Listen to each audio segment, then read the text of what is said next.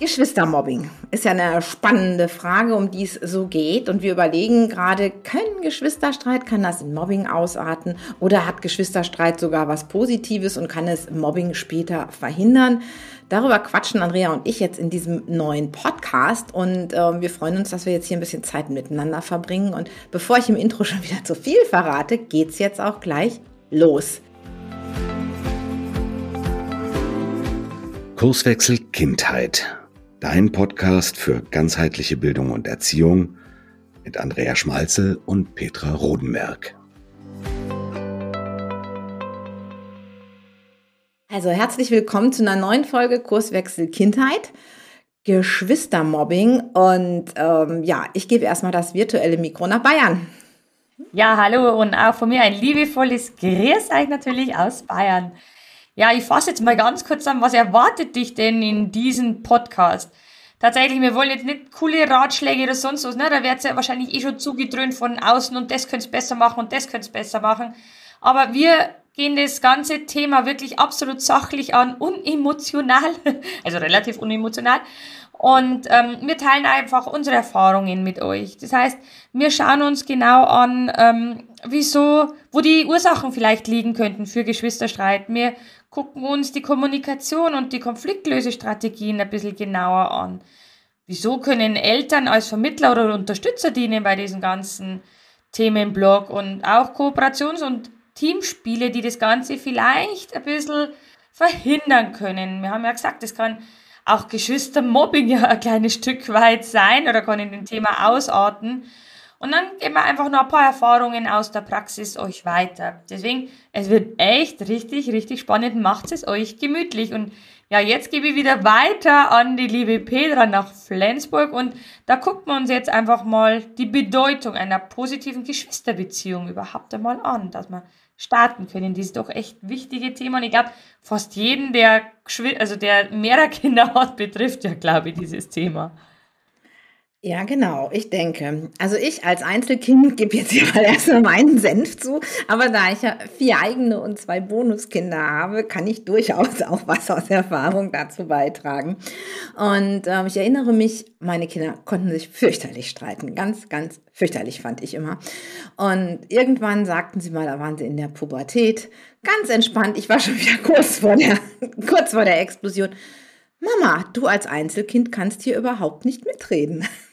hatten sie erstmal die Lache auf ihrer Seite. Denn wenn es gegen mich ging oder wenn sie sich verbünden mussten, dann war der Geschwisterstreit auch schnell vergessen. Eine positive Geschwisterbeziehung, warum ist die so wichtig?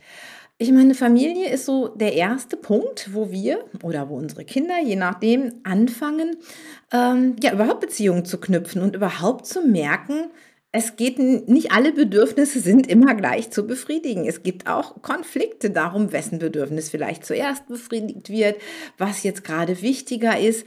Und Geschwister probieren sich untereinander aus. Es ist eine wahnsinnige Lernerfahrung, die, wenn Geschwister da sind, auch einfach total wichtig ist, dass man einfach in einem geschützten Raum mit jemandem, den man ja gut kennt und der einen am Ende des Tages letztendlich auch nicht stehen lassen kann, weil äh, zur Not sind dann wir Eltern auch noch da, aber es ist dann tatsächlich auch ein geschützter Raum, in dem Kinder sich ausprobieren können. Das ist total wichtig und dazu gehört eben auch Streit, aber auch positive Dinge. Dinge. Wenn ein Geschwisterstreit so ausartet, dass so gar nichts mehr geht, dann belastet das einfach die Familie. Das heißt, wenn man nichts mehr machen kann, ohne dass es irgendwo knallt. Also, dass es knallt, denke ich, dass es auch mal heftig knallt, ist völlig normal. Das gehört zur Entwicklung dazu. Wenn die sich aber so spinnefeind sind, dass sie, sag ich mal, dass jeder Urlaub und jeder Ausflug zum Drama wird, dann muss man einfach überlegen, wie kann man das auf die Reihe kriegen? Da gehen wir auch nachher nochmal ein. Also langfristig ist die Auswirkung, denke ich, ähm, wenn Geschwister sich gar nicht ausstehen können, auch fürs spätere Leben einfach nicht so sonderlich schön. Denn wir müssen mal überlegen, eigentlich ist die Geschwisterbeziehung die längste, die wir haben in unserem Leben.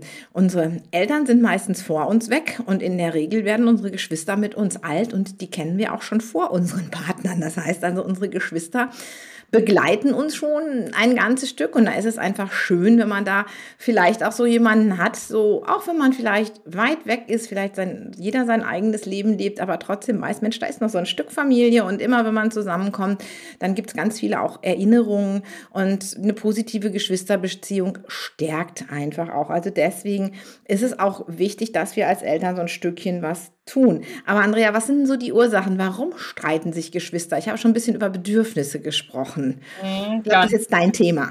Ja, ganz genau, danke schön. Ja, jeder Mensch entwickelt sich ja einzigartig und hat sein eigenes individuelles Umfeld. Und wie gesagt, er lernt ja komplett andere Sachen kennen, auch wenn man vielleicht als Baby nebeneinander gelegen hat, aber vielleicht hat der eine nach links geschaut und der andere nach rechts geschaut. Somit nimmt der, wo nach links geschaut hat, was ganz anderes war als wieder der nach rechts. Und was will ich damit sagen? Dass jeder Mensch wirklich einzigartig und individuell bleibt und man kann ja nicht davon ausgehen, dass der andere immer die gleiche Meinung hat, weil jeder lebt ja in seiner eigenen individuellen Umfeld, das er sich für sich kreiert hat und auf was anderes Wert legt. Und somit habe ich natürlich auch meine Persönlichkeit immer anders entwickelt als die anderen Personen rundherum. Und somit lege ich natürlich auch Wert vielleicht auf andere Sachen, wie mein Gegenüber oder wie mein, mein Geschwisterchen. Das heißt, jeder entwickelt seine Bedürfnisse individuell. Jeder hat seine eigene Persönlichkeit. Denn ganz einfach oder ganz ehrlich, stellt euch mal vor, jeder, ähm, wir hätten auf dem ganzen Planeten alle nur die gleiche Persönlichkeit. Es war doch total langweilig, oder? Und das heißt, jeder hat seine eigenen Bedürfnisse, seine eigene Persönlichkeit, seine eigenen Interessen. Und jeder möchte natürlich seine Interessen gern durchhauen. Ganz klar, wer erlebt ja in seinem Universum, das er für sich so kreiert hat, dass er sagt, hey, das ist cool für mich, da gefällt mir, das ist in Ordnung. Und logisch knallt dann eben, weil er seine Bedürfnisse durchdrücken möchte. Und äh, seine Bedürfnisse vor allen Dingen auch befriedigen möchte, also Interessen durchdrücken und Bedürfnisse befriedigen. Und auf den Streben danach kommt natürlich einfach dazu, dass der andere auch andere Bedürfnisse hat. Und diese möchten natürlich auch befriedigt werden. Und so ist es ganz normal, dass es eben zu Unstimmigkeiten bei diesem ganzen Thema kommt. Und das ist einer der großen Punkte, wieso einfach Geschwisterstreit mit dazu gehört und es einfach ganz normal ist. Kommt da bloß immer darauf an, wie Petra schon gesagt hat, wie man letztendlich damit umgeht.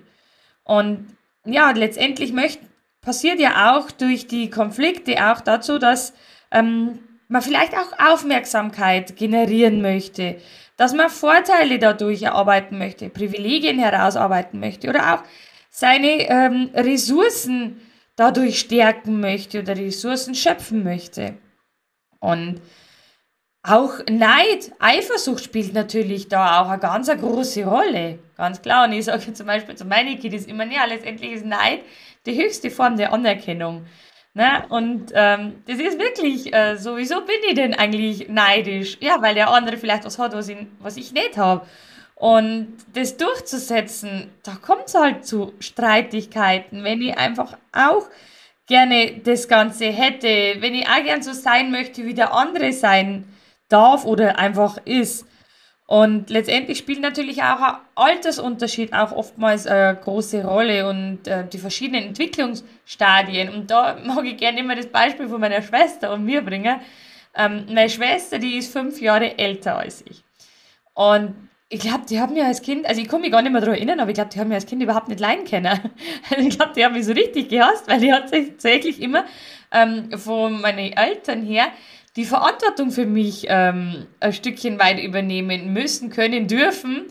Und das hat natürlich total genervt. Und dann, ähm, wenn ich wieder was dagegen gemacht habe, dann war natürlich sie wieder sauer, weil sie hat die Verantwortung für mich gehabt und da hat ständig gekracht. Und ich war natürlich auch eine, also ich als Kind glaube ich, ich hätte nicht äh, als Geschwisterkind von mir gewesen sein, wo ich wirklich so, so, so eine kleine Bitch gewesen bin, ne? also wo ich immer gern meine Schwester auch so gern verpetzt habe und dann hat immer meine Schwester echt eins am Deckel gekriegt, obwohl sie einfach immer nur das Beste gemacht hat, aber ich wollte halt einfach immer meine Bedürfnisse durchdrücken und da hat es halt dann einfach gekracht. Und das war so, so ein kleine, kleiner Ausschweif zu meiner Vergangenheit und falls meine Schwester den Podcast anhört, Schwesterchen, es tut mir leid, dass ich damals so ein Bitch war.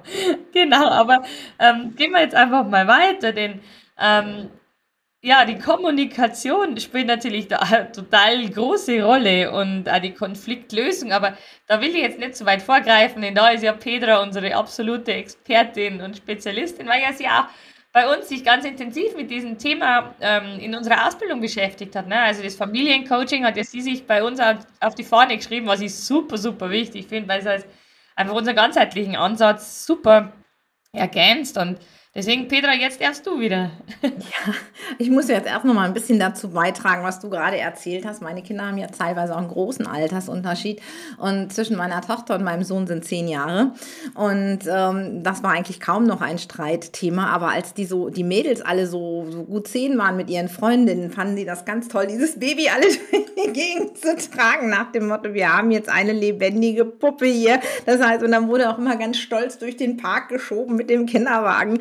Das heißt, der Altersunterschied ist natürlich schon gravierend von zehn Jahren und zwischen meiner, meinem Sohn und dann der jüngeren Tochter sind es nur viereinhalb und da war das genauso wie mit deiner Tochter mit deiner Schwester und dir. Also genau das gleiche Thema eigentlich. Also der Altersunterschied macht natürlich was aus. Aber was können wir denn tun oder wie können wir damit umgehen mit diesen Konflikten?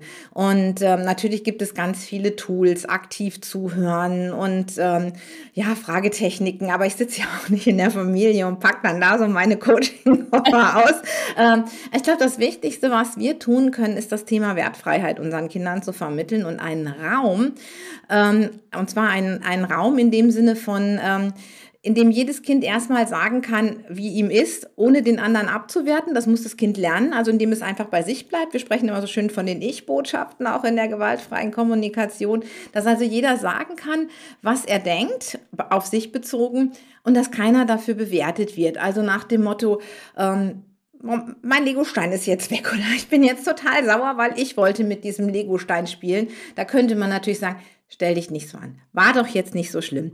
War es wahrscheinlich auch gar nicht. Aber es einfach stehen zu lassen und zu sagen, du ärgerst dich jetzt darüber, ist schon eine ganz andere Nummer. Das heißt, in dem Moment, wo ich erstmal anerkenne, was das Kind sagt, ob ich das jetzt äh, gut finde, ob ich da eingreifen will, das sind zwei völlig andere Paar Schuhe.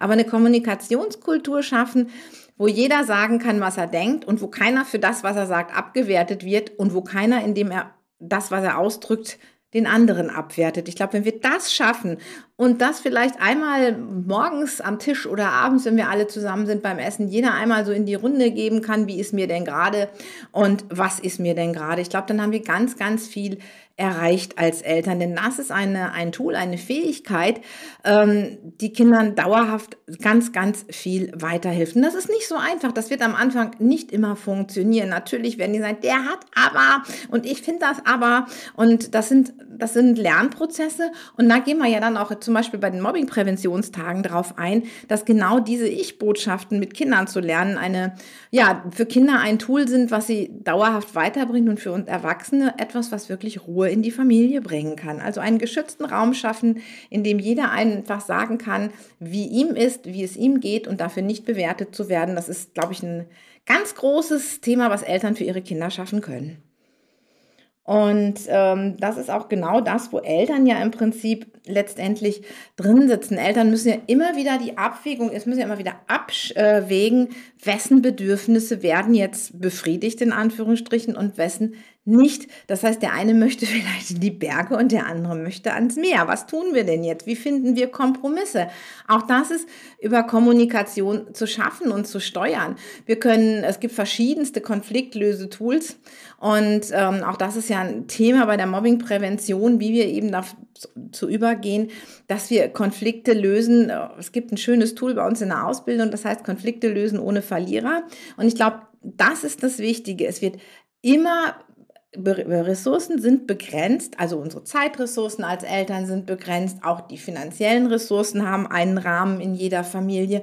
Und das heißt, es wird nicht immer ähm, ja, meine Mutter sagte früher immer, wir sind nicht bei Wünsch dir was. Das war irgendwie nicht so sonderlich nett. Aber es wird wahrscheinlich nicht immer jeder Wunsch zu erfüllen, sondern ich glaube, das ist auch gar nicht erforderlich. Ganz im Gegenteil, wir müssen auch lernen, dass wir Kompromisse schließen müssen, dass wir ähm, ja, dass nicht jedes Bedürfnis erfüllt werden kann, aber das Grundbedürfnis nach Liebe, nach Aufmerksamkeit, nach Zugehörigkeit, das können wir natürlich allen Kindern geben und befriedigen, wohingegen die Sachen im Konsum, da muss man durchaus auch lernen, dass man mal vielleicht nicht alles haben kann. Aber genau das ist es, wenn Eltern mh, mm, ja eine positive Streitkultur haben und eine Kultur haben, wie sie Konflikte lösen ohne Verlierer, dass jeder das Gefühl hat, ich kann da zustimmen. Und äh, eine Möglichkeit ist zum Beispiel, wir haben jetzt einen Konflikt und wir sammeln erstmal alle möglichen Lösungen, egal wie verrückt sie da auch sind, wie abgehoben die auch sind, nach dem Motto, wir, wir kaufen uns jetzt einen Hubschrauber, ist ganz egal, nichts wird abgewertet. Wir sammeln erstmal alle Lösungen für irgendeinen Konflikt oder für ein Streitthema oder für etwas, wo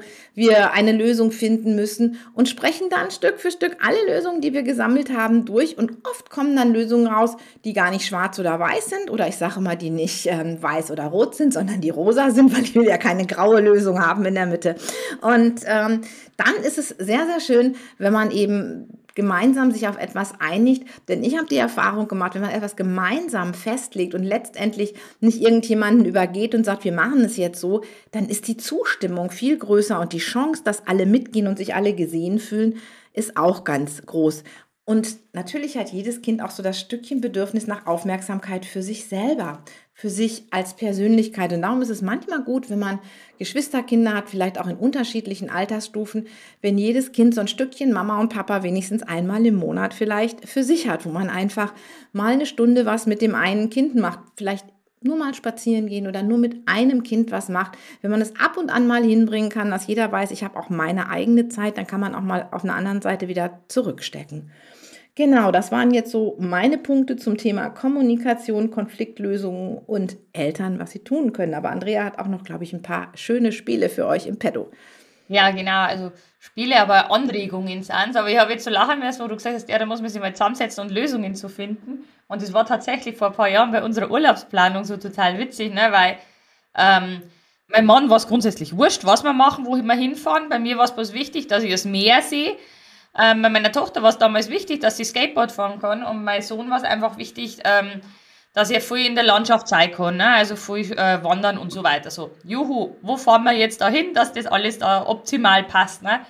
Und ähm, das war tatsächlich echt witzig, weil ich habe dann Vorschläge gebracht und letztendlich haben wir, äh, also am Anfang habe ich Vorschläge gebracht, wo ich gemeint habe, das ist das Richtige. Bin da überhaupt nicht auf die Bedürfnisse, auf die Wünsche von meiner, von meiner Familie eingegangen. Und dann hat sie, nein, wir wollen da nicht hin und da nicht hin. Ich sage, naja, was passt denn für euch? Was habt ihr denn überhaupt Lust? Ne? Und dann, nachdem ich erst einmal die Wünsche überhaupt erst einmal abgefragt habe, die Bedürfnisse abgefragt habe, was möchten sie denn, ist natürlich viel, viel einfacher. Also, was ist einfacher? Einfacher war es nicht. Ähm, aber ich habe dann einen Urlaub gefunden, wo man für alle Beteiligten das Optimale gefunden haben. Ne? Also ich habe mein, mein Hotelzimmer gehabt mit einem Blick aufs Meer. Meine, meine Tochter hat da eine kleine Skateboardrampe in der Nähe gehabt. Äh, hinter uns waren die Berge. Und mein Mann war einfach glücklich, wenn er was zum Essen gehabt hat. Ne? Aber da ähm, ist einfach darum gegangen, da haben wir gemeinsam drüber diskutiert und drüber gemeinsam gesprochen. Und dann haben wir so einen genialen äh, Konsens gefunden, dass das einfach Spaß gemacht hat. Und genau so soll es sein, dass man zufrieden aus was rausgeht. Sicherlich wird wahrscheinlich das Gespräch, ne, wenn es da untereinander kommunizierst und jeder gibt seinen Senf dazu, das Gespräch an sich wird wahrscheinlich nicht immer das harmonischste sein und das einfachste sein, ganz klar, aber hinten raus kommt das aller, allerbeste und dass alle zufrieden sind. Ne? Und genau, äh, genau wie Peter ja schon gesagt hat, so ein paar Aktivitäten. Ähm, und zwar ist es halt einfach wirklich wichtig, dass ihr mal eure Kinder wieder anguckt und wirklich ich sage immer so, aufs Bauchgefühl hört und euer Kind wirklich wieder seht. Ähm, seht, was mag das Kind gern, was liebt das Kind, was braucht das Kind, wo hat vielleicht Eigenschaften, die vielleicht noch zusätzlich gefördert werden können. Und vielleicht passt es dann aber auch mit dem Geschwisterkind überein, zum Beispiel eben gemeinsame Interessen zu finden oder gemeinsame äh, Aktivitäten zu entdecken. Und diese dann fördern wir zum Beispiel jetzt wir haben es eine Zeit lang gehabt, ähm, wo Klettern total der Hype war. Ne? Also wir sind dann wirklich in diese ähm, Waldparcours da gegangen und haben alle gemeinsam klettert. Mein Sohn hat den totalen Spaß gehabt, für meine, äh, für meine Tochter war es das volle Highlight, weil mein Mann war jetzt nicht so begeistert, er hat ein bisschen Höhenangst. Aber er hat halt einfach gemacht für uns und auch für ihn. Er hat, ist er rausgegangen aus seiner Komfortzone, das hat er mit Sicherheit eingeschaut. War zwar wackelig und er Muskelkater noch gehabt, aber mein Gott, so ist es jetzt live. Ne, also sowas kann zum Beispiel helfen oder zum Beispiel gemeinsam baden zu gehen. Bei uns ist es echt so, Ähm, drei von uns mögen gern baden, eine nicht, aber da gehen wir halt einfach ein kleines Stück weit Kompromisse ein. Dann sucht man halt einfach ein Bad raus, wo halt einfach der Spaßfaktor höher ist als Schwimmen und so weiter. Also auch da wird es immer so sein, ein bisschen entgegenkommend kann man schon sein und dann wird es ja richtig, richtig cool und dann fördert es halt einfach wirklich diesen Zusammenhalt untereinander. Kooperative Spiele und, und Projekte können natürlich da auch voll helfen. Wir zum Beispiel, wir haben ein Projekt bei uns gehabt, ähm, mit unserem ähm, Obstbeet. Ne? Das haben wir alle gemeinsam angelegt und das war dann der volle Hype, weil dann hat einfach jeder so seine Obst- und Gemüsesorten da angelegt, wo er einfach haben wollte und sowas kann es miteinander unglaublich stärken und das macht auch Spaß. Oder im Winter Escape Rooms. Ich weiß nicht, ob jemand von euch da schon mal war. Petra, wart ihr da schon mal in so einem Escape Room? Nur in Online-Escape Rooms während Corona. Ah ja, stimmt, da, da haben wir einmal mit unserem ja, Team eins gemacht. Weil unsere Kinder ja alle so weit verteilt in Deutschland wohnen, sind diese Online-Geschichten für uns immer ganz prima. Ja, und da waren wir tatsächlich einmal mit meiner Family und tatsächlich bei uns sind alle Persönlichkeiten sehr extrem individuell, so ist es mal nett ausgerückt. Also hat jeder einen sehr, sehr starken Charakter und sehr willensstark auch. Und dann haben wir gesagt, hey, komm, wir machen jetzt mal ein Escape Room. Und um, ich gebe jetzt ganz ehrlich zu, am Anfang haben wir uns beide erschlagen, gell? Also, weil der eine gescheiter war als der andere und jeder hat es besser gewusst und da haben wir echt, also wirklich, wirklich hart an der Grenze, aber wir haben nicht anders kennen. Ne? Wir waren da wirklich in, in diesem Raum, bis Andrea dann irgendwann einmal einen Stecker gezogen hat und gesagt, stopp, halt, so kommen wir nicht, äh, so kommen wir nicht an die Lösung, so hocken wir in zwei Stunden da und, oder in einer Stunde dann machen die uns die Tür auf und wir haben überhaupt nichts geschafft. Somit sind wir genötigt worden zu kooperieren und das ist dann echt richtig, richtig cool war miteinander und jeder hat dann seine Stärke gefunden. Der eine war bei dem Rätsel besser, der andere war bei dem und dann haben wir uns gegenseitig angefangen und ist einfach, ich sehe es noch, als wenn es gestern gewesen war, wirklich harmonisch gewesen, war wirklich, wirklich, wirklich schön, ja. Oder Kanufahren, also so gemeinsame Aktivitäten ist einfach richtig klasse. Natürlich spielen da auch Familienrituale eine ganz große Rolle oder spezielle Traditionen. Ihr habt zum Beispiel, ihr lebt zum Beispiel das auch ganz, ganz äh, intensiv, gell? so Rituale und, und Traditionen. Gell? Ja, also, klar, das ist immer halt so, weil, naja, wenn man so weit auseinander wohnt, mittlerweile mit so vielen Kindern, dann gibt es halt nicht mehr so viel, aber so bestimmte Dinge dann immer regelmäßig zu tun, ist einfach schön, ne? Ja, genau. Und eine Kleinigkeit ist zum Beispiel das, wo ich jetzt mittlerweile total Wert drauf lege. Meine Kinder sind jetzt 16 und Vollgas in der Pubertät, dass wir gemeinsam Mittag essen. Ne? Also das ist für mich zum Beispiel was, der Papa ist zwar alles nicht dabei, aber mittlerweile haben wir es sogar geschafft. Äh, ich klopfe mal auf die Schultern, dass wir sogar gemeinsam Abendessen, dass alle Zeit haben fürs Abendessen, sich jeder eine Zeit nimmt. Das ist bloß ein klitzekleines Ritual, aber man erfährt da vom anderen einfach. Man sieht dann den anderen und man versteht ja vielleicht den anderen, wieso war er vielleicht heute genervt und so weiter. Und da baue ich natürlich das Thema Empathie auch ganz stark mit auf.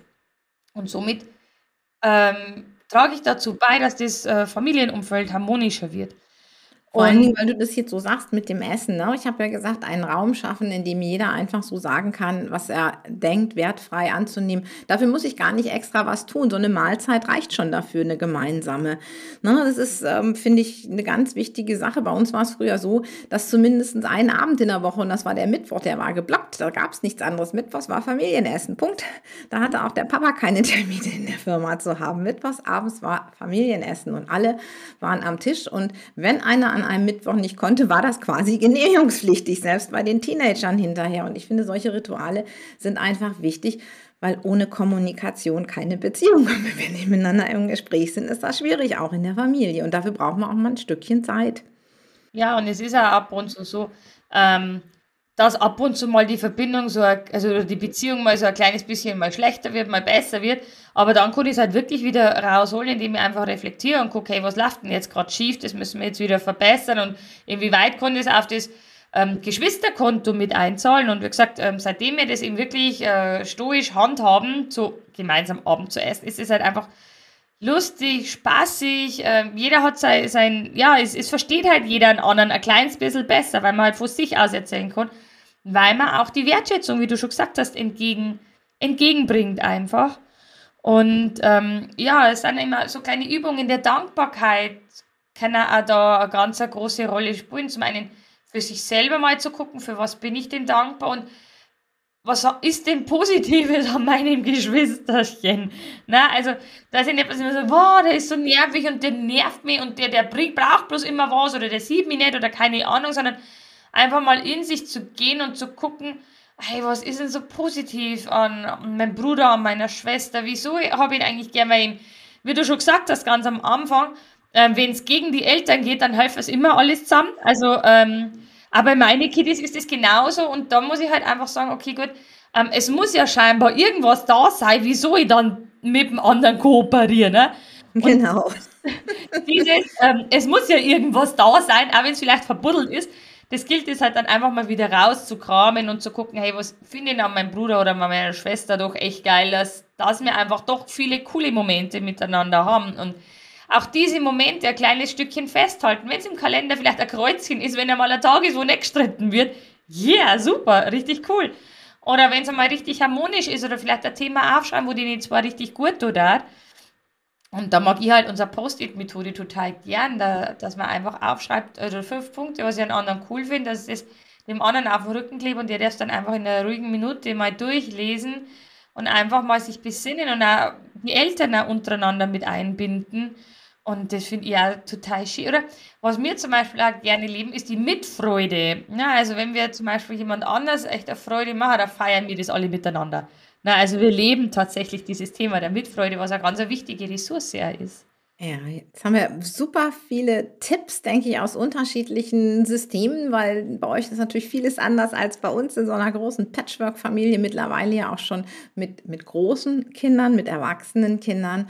Und ähm, von daher gesehen ist es natürlich ähm, toll, wenn ihr euch, sucht euch da was raus, ne? packt euch, guckt, was, was für euch passt. Aber das Wichtigste ist, seid im Gespräch miteinander, schätzt einander wert, bewertet euch nicht ab. Und kommen wir nochmal so zurück zum Anfang Anfang Geschwistermobbing. Klar könnte eine Geschwisterbeziehung so ausarten, dass es Mobbing ist, dass der andere sich wirklich, wirklich ähm, äh, ausgegrenzt fühlt, dass er sich gemobbt fühlt. Aber man muss dazu sagen, Mobbing findet immer auch in einem System statt und Mobbing ist nicht nur zwischen zwei Menschen, da gehören auch noch mehr zu und wir sind in einer Familie, Gott sei Dank, in der Regel die Eltern da, die das Ganze so ein Stückchen natürlich auch lenken können. Was aber ist, Geschwister sind äh, oder gerade dieser Konflikt unter Geschwistern, das Lösen von Geschwisterkonflikten ist ein guter Superpunkt, um sich auf das vorzubereiten, was uns natürlich in der wahren Welt erwischt, wo wir eben mit anderen umgehen müssen, wo wir Konflikte lösen müssen, wo wir uns anpassen müssen gelegentlich.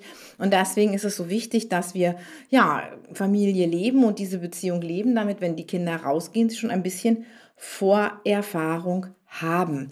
Und ganz viele dieser Dinge sind eben auch im Thema Mobbingprävention enthalten. Und am 23.07. ist ja unser super cooler Workshop zu diesem Thema Mobbingprävention.